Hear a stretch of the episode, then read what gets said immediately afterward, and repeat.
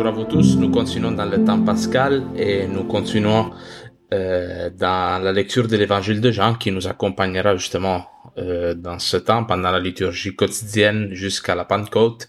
on aura aussi euh, très souvent le, la lecture du livre des actes des apôtres qui vient montrer un peu quel est le fruit de la résurrection du Christ, de la mort et de la résurrection de Jésus, qui est la naissance de l'Église. Alors, aujourd'hui, on lit Jean au chapitre 3 des versets 1 à 8. Or il y avait parmi les pharisiens un homme du nom de Nicodème, un notable des Juifs. Il vint de nuit trouver Jésus et lui dit, Rabbi, nous le savons, tu viens de la part de Dieu comme un maître.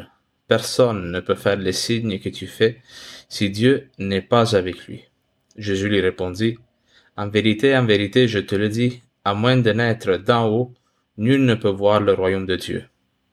Nicodème lui dit, Comment un homme peut-il naître étant vieux? Peut-il une seconde fois entrer dans le sein de sa mère et naître? Jésus répondit, En vérité, en vérité, je te le dis, à moins de naître d'en haut et d'esprit, nul ne peut entrer dans le royaume de Dieu. Ce qui est né de la chair est chair, ce qui est né de l'esprit est esprit. Ne t'étonne pas si je t'ai dit, il vous faut naître d'en haut. Le vent souffle où il veut et tu entends sa voix, mais tu ne sais pas d'où il vient ni où il va. Ainsi en est-il de quiconque est né de l'esprit? Acclamons la parole de Dieu, louange à toi Seigneur Jésus. Alors, nous avons écouté cet évangile qui a un lien avec la Pâque, justement parce que il se déroule pendant une Pâque juive. L'évangile de Jean euh, se développe, se passe pendant trois Pâques auxquelles Jésus-Christ participe à Jérusalem. Ici, nous sommes dans la première Pâque et Jésus vient de faire le signe de la purification du temple il rentre dans le temple, donc il chasse les vendeurs, les changeurs de monnaie du temple en disant détruisez ce temple en trois jours je le rebâtirai en parlant de son corps. Il y a ensuite une petite partie où on dit que Jésus dans le séjour, dans son séjour à Jérusalem fait beaucoup de signes et de miracles et cela fait que plusieurs personnes euh, croient en lui, adorent à son message. Mais il y a ce verset 25 qui dit euh, que Jésus n'avait pas besoin d'un témoignage sur l'homme, car lui-même connaissait ce qu'il y avait dans l'homme. Et le chapitre 3 recommence justement au verset 1 en disant que oh, parmi les pharisiens, un homme du nom de Nicodème, un notable de Juifs, euh, va voir Jésus. Il y a cette insistance sur, sur l'homme. Euh, sur l'homme charnel, on pourrait dire. Et on va voir comment dans ce texte, il y a comme une opposition entre l'homme qui est né de la chair et l'homme qui est né de l'esprit. Nicodème, euh, c'est qui?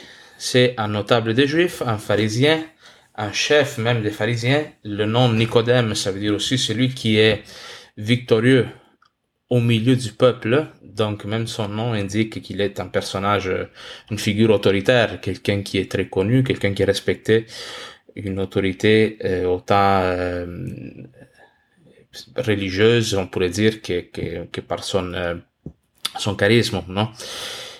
Mais il va la nuit, pendant la nuit, il va trouver Jésus.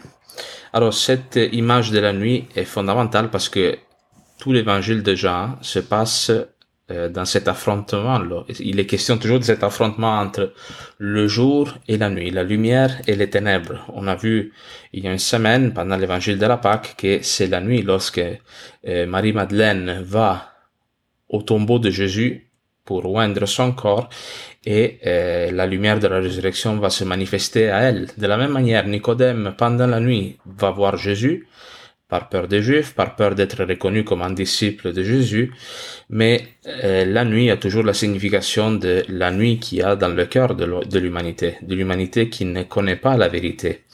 Comme cet homme, Nicodème, qui euh, essaye de se mettre à l'écoute de Jésus, mais a une difficulté à comprendre le vrai sens de la mission du Christ. Et on le voit dans ce texte, lui qui pourtant était un notable des Juifs, l'un des plus euh, des maîtres les plus autoritaires, les plus reconnus à Jérusalem.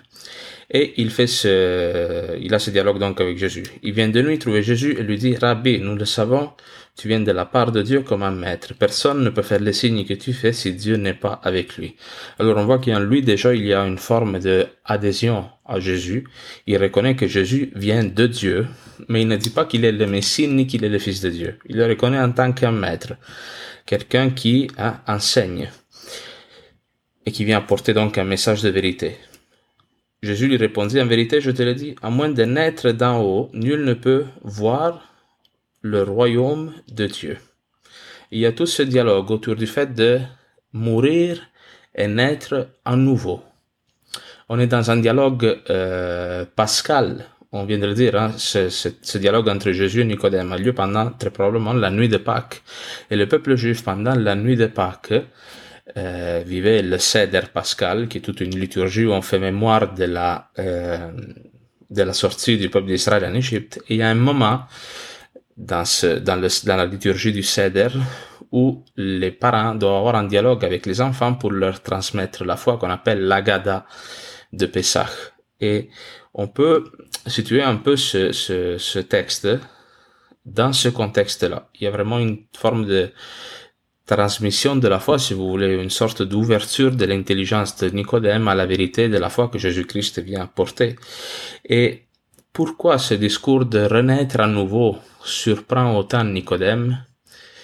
Et euh, Nicodème est une image aussi de tout le peuple juif parce que pour le peuple juif, la sainteté était un parcours de sanctification de soi, de perfectionnement de soi, de sa propre capacité à s'ajuster au commandement de Dieu. Jésus-Christ ici, il dit devenir saint n'est pas devenir un super-homme. Ça ne veut pas dire euh, s'améliorer. Hein? Ce n'est pas un parcours d'épanouissement personnel ou de, de, développement de ses capacités.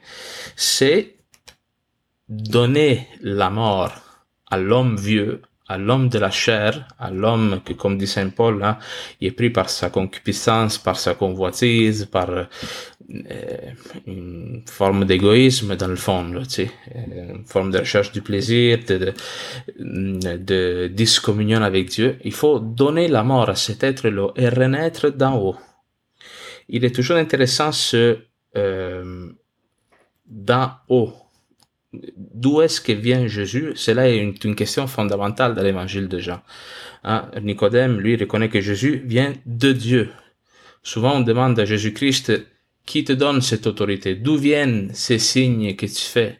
D'où vient ce langage nouveau? Hein? Toujours, d'où est-ce qu'il vient Jésus? De la même manière, il faut se poser la question, d'où nous venons? Quel est le but de notre vie? De Qui nous a engendrés? Et surtout, à la lumière de la Pâque, de la mort et de la résurrection de Jésus-Christ, où allons-nous? Quelle est notre mission? Jésus-Christ est en train de dire à Nicodème que la foi chrétienne est une nouvelle naissance, et cela nous le concrétisons dans le baptême. Dans le baptême, euh, cela nous devons le retrouver un petit peu le sens du baptême, mais nous sommes appelés à donner la mort à l'être de chair, à l'homme coupé de Dieu, qui est tourné donc nécessairement vers lui-même, et recevoir de Dieu une nouvelle nature, une nouvelle nature qui, nature qui fait de nous des enfants de Dieu. Et même euh, dans la lettre de Pierre, il y a des textes semblables quand Pierre s'adresse aux communautés auxquelles il écrit. Dans sa première lettre, au chapitre 1, verset 23, il dit, vous avez été engendrés il parle aux chrétiens des communautés probablement de Rome, vous avez été engendrés non d'une semence corruptible, mais d'une semence incorruptible, par la parole de Dieu vivant et éternel. Comme des enfants nouveau-nés, désirez le lait spirituel pur, afin que, par lui, vous grandissiez pour le salut. Hein, pour Pierre, euh, transmettre la foi à des personnes évangélisées, c'est vraiment les engendrer à la foi les faire naître à nouveau. Et quand un enfant est né, la première chose qu'il désire, bien sûr, c'est le contact avec sa mère et, de pouvoir euh, avoir le lait, avoir la nourriture. Ainsi, quelqu'un qui est né de l'esprit doit entretenir cette vie divine qui est en lui, hein, en s'alimentant à la parole de Dieu, au sacrement, à la prière, Alors, il s'agit pour Nicodème de faire, d'opérer vraiment un changement de mentalité. Nicodème lui dit comment un homme peut-il naître étant vieux? Peut-il une seconde fois entrer dans le sein de sa mère et naître? Ici, ça c'est quasiment un dialogue un peu ironique parce que c'est comme si les évangélistes, l'évangéliste Jean, il tourne un peu en dérision cet homme. Lui qui était le maximum de l'intelligence de la foi du peuple juif, il était incapable de comprendre euh, ce que Jésus vient de dire. Jésus répond cela en disant, en vérité, en vérité, en vérité, je te le dis, à moins de naître d'eau et d'esprit, nul ne peut entrer dans le royaume de Dieu. Alors, ce, en vérité, en vérité, quand Jésus, la Bible de Jérusalem dit en vérité, en vérité, mais d'autres traductions disent cela par Amen, Amen. Hein. Donc, euh, Jésus va exprimer vraiment quelque chose qui est fondamentalement euh, vrai, qui est central même euh, pour la foi, quelque chose sur lequel la foi chrétienne s'appuie. à moins de naître d'en haut et de l'esprit, nul ne peut entrer dans le royaume de Dieu. Alors ici, déjà, on voit une annonce déjà de la Pentecôte, si vous voulez, non? Renaître euh, de l'Esprit, c'est l'Esprit Saint, hein? c'est la nature même de Dieu qui se communique à nous et qui, euh, à travers donc le bain de purification qui est le baptême par l'eau, nous engendre à une vie nouvelle, nous fait entrer dans le royaume de Dieu. Et Jésus va encore continuer dans la même direction. Ce qui est né de la chair est chair, ce qui est né de l'esprit est esprit. Il n'y a comme aucune euh, alliance, disons, entre ces deux mondes-là, entre le monde de la chair et le monde euh, de l'esprit, entre les idolâtries et Dieu. Hein. Quel attelage il y a, on dit, on dit dans l'écriture, entre euh, Dieu et les idoles. Il faut opérer une coupure. Alors, à la lumière de cela, on comprend mieux aussi la résurrection du Christ, parce que le, euh, le mystère pascal, la mort, la résurrection de Jésus, est vrai pour Jésus, est vrai pour nous aussi face à nos souffrances, face à la croix, mais est vrai aussi face à notre vie spirituelle. Comme dit Jésus dans, euh, dans notre évangile, ce n'est pas possible de mettre du vin nouveau dans des, dans des vieilles outres ou de euh, mettre une, une pièce de tissu neuve sur un vieux vêtement parce qu'il dit ça va tirer sur le tissu et va aggraver la déchirure. De la même manière, euh, Suivre le Christ demande une coupure avec le péché.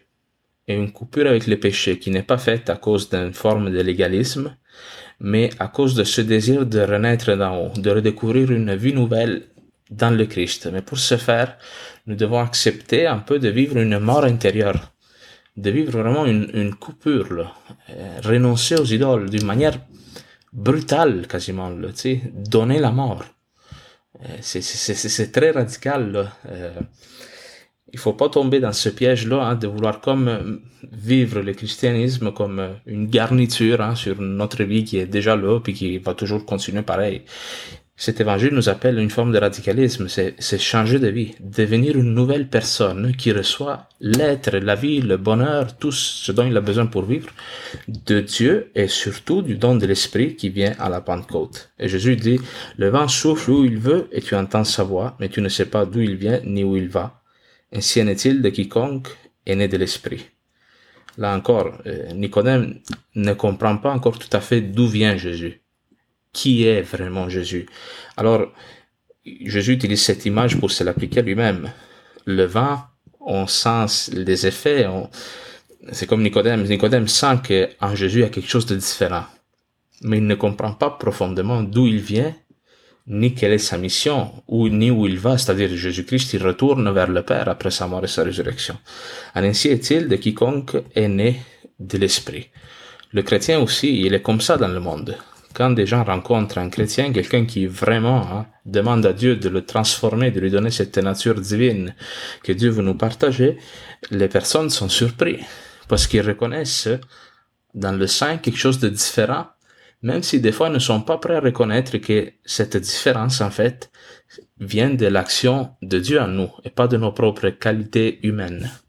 Hum, alors voilà, j'espère que cela nous aide un peu plus à entrer dans ce texte, qui est un texte quand même pas facile, il y a plein d'images un peu euh, mystérieuses, mais nous sommes dans un temps maintenant, le temps pascal, qui est un temps propice pour acquérir cette nouvelle nature des enfants de Dieu. Alors demandons-la à Dieu avec insistance et le désir hein, de d'être saint, là, que le Seigneur nous sanctifie, c'est déjà commencer à l'être un petit peu, moi je pense. Alors, si nous désirons cette vie nouvelle que Jésus-Christ promet à Nicodème, de laquelle il parle à Nicodème, nous nous mettons déjà dans un bon esprit pour attendre la Pentecôte. Amen.